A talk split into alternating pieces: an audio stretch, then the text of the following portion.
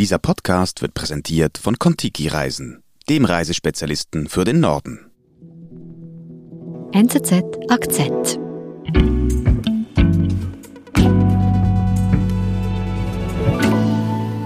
Bei mir ist Judith Plage von der Wissenschaftsredaktion. Hallo. Hallo. Judith, du hast eine umfassende Recherche zu Transidentität gemacht. Was hat dich dazu bewogen? Dazu bewogen haben mich die unglaublich hohen Zahlen. Also immer mehr junge Menschen wollen heute sich umoperieren lassen und äh, geschlechtsangleichende Behandlungen machen lassen. Mhm. Und ähm, es gibt Experten und Ärzte, die sagen, das ist ein regelrechter Trans-Hype. Mhm. Und wenn die Zahlen so hoch sind, besteht natürlich die Gefahr, dass auch Jugendliche dabei sind oder Kinder, für die das eigentlich nicht wirklich der richtige Weg ist. Immer mehr junge Menschen wollen ihr Geschlecht angleichen lassen. Experten und Betroffene aber warnen vor einer allzu frühen und lebensverändernden Entscheidung. Du hast für deine Recherche mit Nadja Brönimann gesprochen. Wer ist sie? Nadja Brönimann ist die wohl bekannteste Transfrau in der Schweiz. Also sie ist als Mann auf die Welt gekommen. Mhm. Sie ist 52 Jahre alt und hat sich vor ungefähr 25 Jahren umoperieren lassen zur Frau.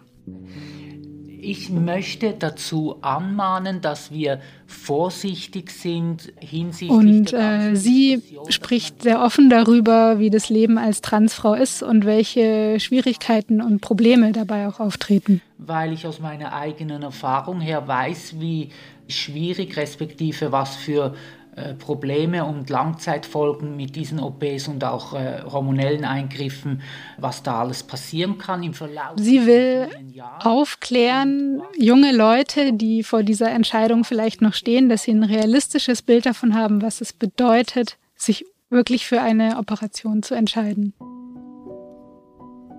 Dann schauen wir doch Nadjas Geschichte genauer an. Wo beginnt diese? Also Nadja Brönimann kommt 1969 als Junge in Bayern zur Welt. Christian hieß sie da. Mhm. Und sie hatte eine wohl eher schwierige Kindheit. Also ihre leiblichen Eltern haben sie wohl vernachlässigt. Später ist sie dann bei anderen Eltern aufgewachsen ich habe schon gemerkt, es ist was anderes als bei den anderen, als bei den Schulkameraden. Also sie hat Schwierigkeiten damit gehabt, sich äh, mit sich selbst wohlzufühlen und hatte wohl auch Seiten, die man vielleicht nicht unbedingt mit einem Jungen oder mit einem jungen Mann verbindet. Also sie wollte gerne raus aus ihrer Haut und war sehr unglücklich. Oder das innere Empfinden stimmt nicht überein mit dem, wie mich das Umfeld sozialisiert. Und mit über 20 hat sie dann erkannt oder für sich gemeint erkannt zu haben, dass das Problem ist, dass sie im falschen Geschlecht liebt. Mhm. Das war vor über 20 Jahren, wenn du sagst eben mit 20 ja, genau. erkennt sie das. Mhm. War denn das damals überhaupt ein Thema, also dass sie hier auf die Idee kommt, das könnte der Grund sein, warum sie sich nicht wohlfühlt? Also natürlich also gab es damals schon die Diagnose Geschlechtsdysphorie, so heißt es, wenn Menschen sich nicht wohlfühlen in ihrem biologischen Geschlecht, aber es war eben nicht sehr präsent. Man hat im Allgemeinen nicht sehr viel darüber gesprochen. Deswegen war, war das für sie natürlich auch ein großer Kampf. Wir sprechen da von den 70er Jahren, Anfangs 80er und da war natürlich das Thema Trans überhaupt noch nicht enttabuisiert oder es wurde gar nicht darüber gesprochen. Wie ist denn das heute? Also gibt es da Zahlen, wie viele junge Menschen das Gefühl haben, im falschen Körper geboren zu sein? Also man weiß, dass die Zahlen extrem angestiegen sind. Es gibt spezialisierte Kliniken in Großbritannien und in Schweden. Mhm und zum Beispiel in einer bekannten Klinik in Großbritannien sind die Zahlen zwischen 2009 und 2016 um 4500 Prozent angestiegen. 4500 Prozent, also massiv viel. Mehr. Genau. Mhm. In Schweden auch und auch in Deutschland und der Schweiz gibt es zwar keine zentralen Register, aber auch hier ähm, vermelden die einzelnen Spitäler einen ähnlich hohen Zuwachs. Mhm, also in den letzten 10, 15, ja. 20 Jahren hat sich hier wirklich etwas getan. Also dass mehr Menschen ja. Rat suchen, weil sie sich im falschen Geschlecht geboren fühlen. Warum denn diese Zunahme? Kann man das erklären? Also das, was man dazu noch sagen muss, ist, dass es früher vor allem äh, Männer waren, die Frauen werden wollten. Heute sind es zu 80 Prozent Mädchen, die sich als jung identifizieren oder mhm. eben Frauen, die Männer werden wollen. Und es gibt Ärzte, also ich habe auch mit einem Kinderpsychiater gesprochen, die sagen, der Grund ist einerseits ein regelrechter Trans-Hype. In den Medien wird sehr viel darüber gesprochen, es wird sehr positiv dargestellt. Mhm man liest und sieht viel darüber. Und ähm, ein Grund, warum man annimmt, dass Mädchen mehr davon betroffen sind, ist, dass Mädchen eher Altersrollenkonflikte haben. Also das heißt, sie haben größere Probleme mit dem Beginn der Pubertät als Jungen. Mädchen brauchen länger, bis sie sich in ihre Rolle als Frau eingefunden haben. Mhm. Und deshalb vielleicht eher Mühe haben und dann die Erklärung beim Thema Transidentität suchen. Genau, noch eine weitere Ursache könnte sein, dass heute die speziellen Geschlechtsrollen viel stärker zugespitzt sind, als sie noch vor 30 Jahren waren. Also mhm. wenn heute ein junges Mädchen vielleicht nicht aussieht wie ein Püppchen und gerne an Autos herumschraubt, äh, hat sie gleich tendenziell das Gefühl, sie ist vielleicht keine Frau. Ah, okay, ja. Das führt unter anderem auch dazu, vermutet man aber auch nur, man weiß es nicht genau. Mhm dem ganzen Unwohlsein, der Nichtübereinstimmung von der Außenwahrnehmung und inneren Jetzt, Wahrnehmung. Nadja erkennt mit 20, dass sie möglicherweise im falschen Körper geboren ist und sie deshalb unglücklich ist. Was macht sie denn dann? Sie geht dann recht mutig für damals den ganzen Weg und lässt sich behandeln, also nimmt Hormone des gegensätzlichen Geschlechts und lässt sich umoperieren. Hormone nehmen, operieren und ich bin glücklich und ich bin eine Frau. Wann war das? Also wie alt war sie da etwa? Ende 20 war sie. Und was heißt denn eine Operation? Also was geschieht da? Also aus der Haut des äh, Penis wird dann eine Vagina geformt, die dann in das Becken gesetzt wird zwischen Blase und Darm. Das ist mhm. eine ziemlich große und eine ziemlich schwierige Operation, mhm. die dann bei ihr auch erstmal ein bisschen schief gegangen ist tatsächlich. Was, was heißt das? Was geschieht? Es gab einen Durchbruch vom Darm in die neue Vagina und das bedeutet, sie ist dann aufgewacht nach der Operation und hatte einen künstlichen Darmausgang. Oh, das ist ja grauenhaft. Genau, und das mhm. war natürlich sehr schrecklich für sie. Das kommt aber tatsächlich ab und zu mal vor. Und ist denn das auch heute noch so? Das war jetzt doch immerhin vor 25 mhm. Jahren, hat die Medizin sich da weiterentwickelt? Also die Medizin hat sich sicher weiterentwickelt, es gibt neue Techniken, aber trotzdem muss man immer noch sagen, dass es wirklich eine schwierige und komplexe und langwierige Operation ist. Oft ist es auch nicht mit einer Operation getan, sondern es gibt verschiedene Folgeoperationen und es gibt häufig Narben und dann mhm. verhärtetes Gewebe und so weiter. Auch die Orgasmusfähigkeit ist dann oft nicht mehr so ausgeprägt mhm. nach der Operation. Und das sind natürlich dann alles Probleme, die man dann mit Operationen lösen möchte. Als ich dann aufgewacht äh, bin, da habe ich mich.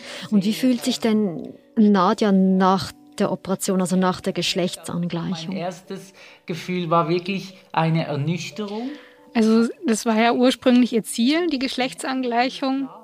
Und sie hat aber dann gemerkt, dass es Leben danach auch nicht ganz einfach ist. Ähm, es folgten dann zwei, drei Wochen Spitalaufenthalt, sehr starke Schmerzen. Ist, dass sie diverse Schwierigkeiten hatte, also zum Beispiel mit der Dosierung der Hormone.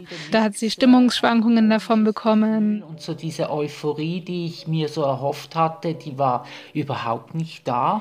Und sie hat lange gedacht, komisch, offenbar hat nur sie Probleme. Viele andere Transfrauen äh, geben eigentlich ein ganz anderes Bild ab.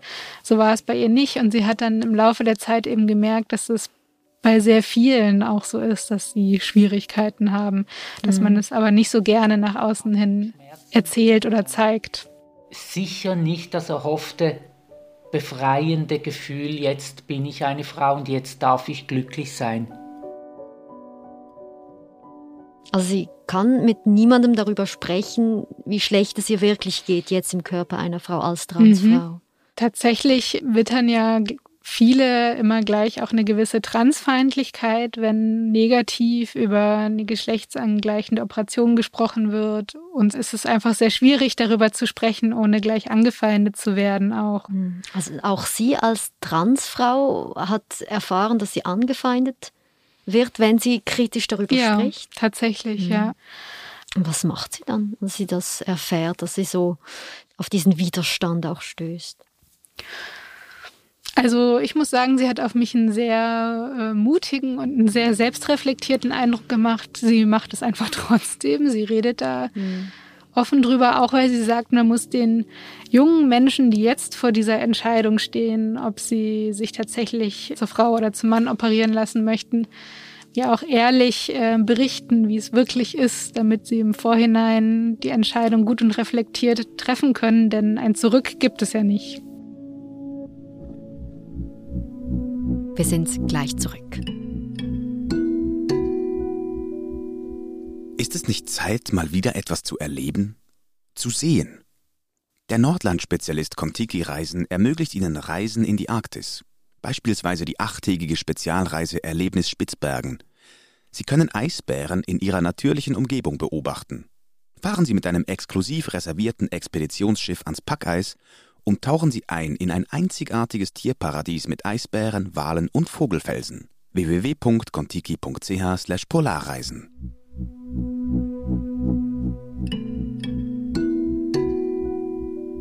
Gibt es denn tatsächlich viele junge Menschen, die sich am Ende für eine Operation entscheiden? Also kann man das sagen? Du hast gesagt, es gibt so diesen Hype, dass sich immer mehr Menschen mhm. auch wirklich im falschen Körper fühlen, aber entscheidet sich dann auch wirklich eine Mehrheit für die Operation?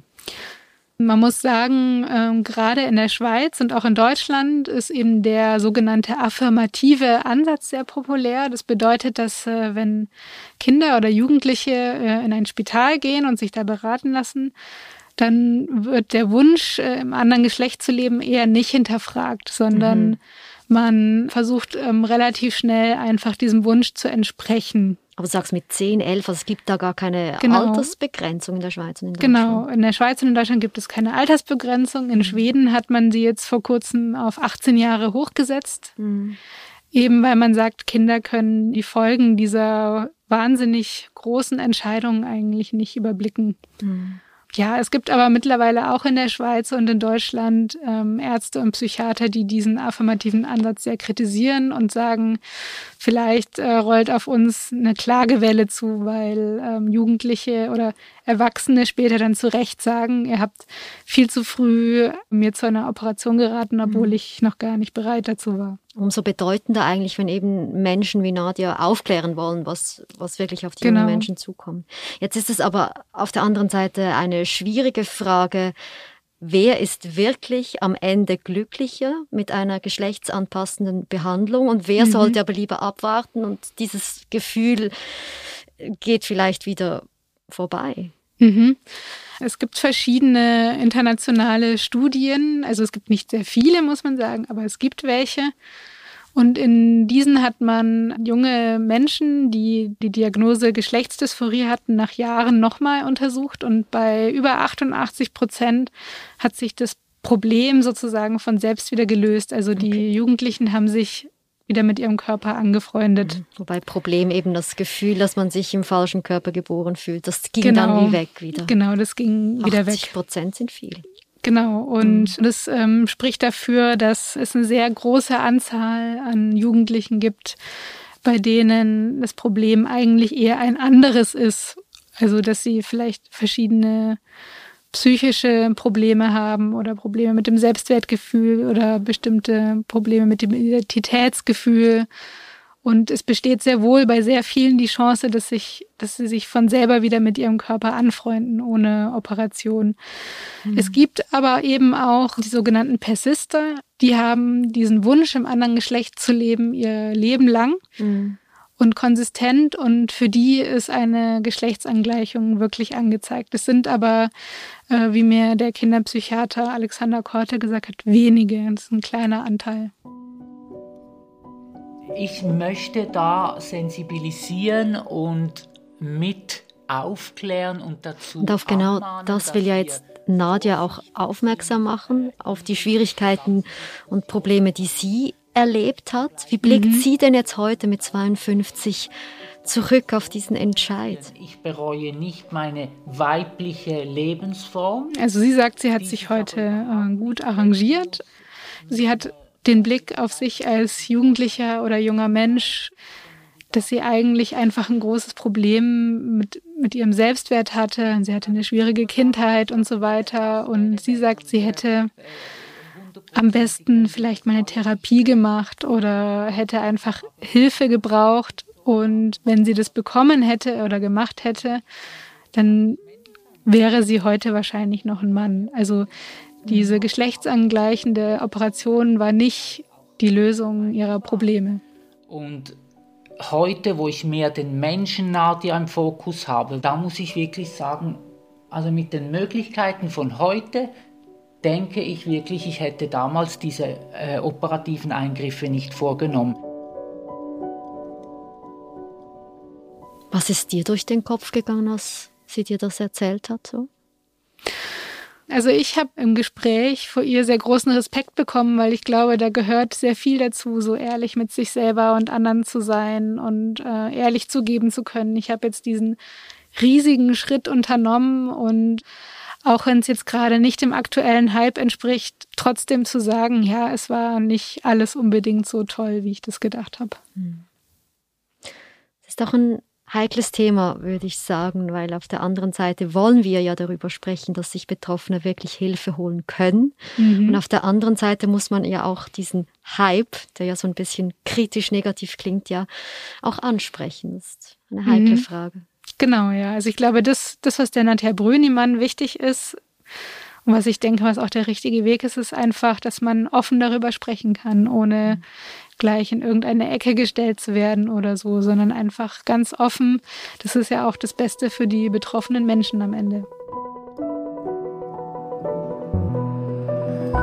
Vielen Dank, Judith, dass du mit uns über das offen gesprochen hast.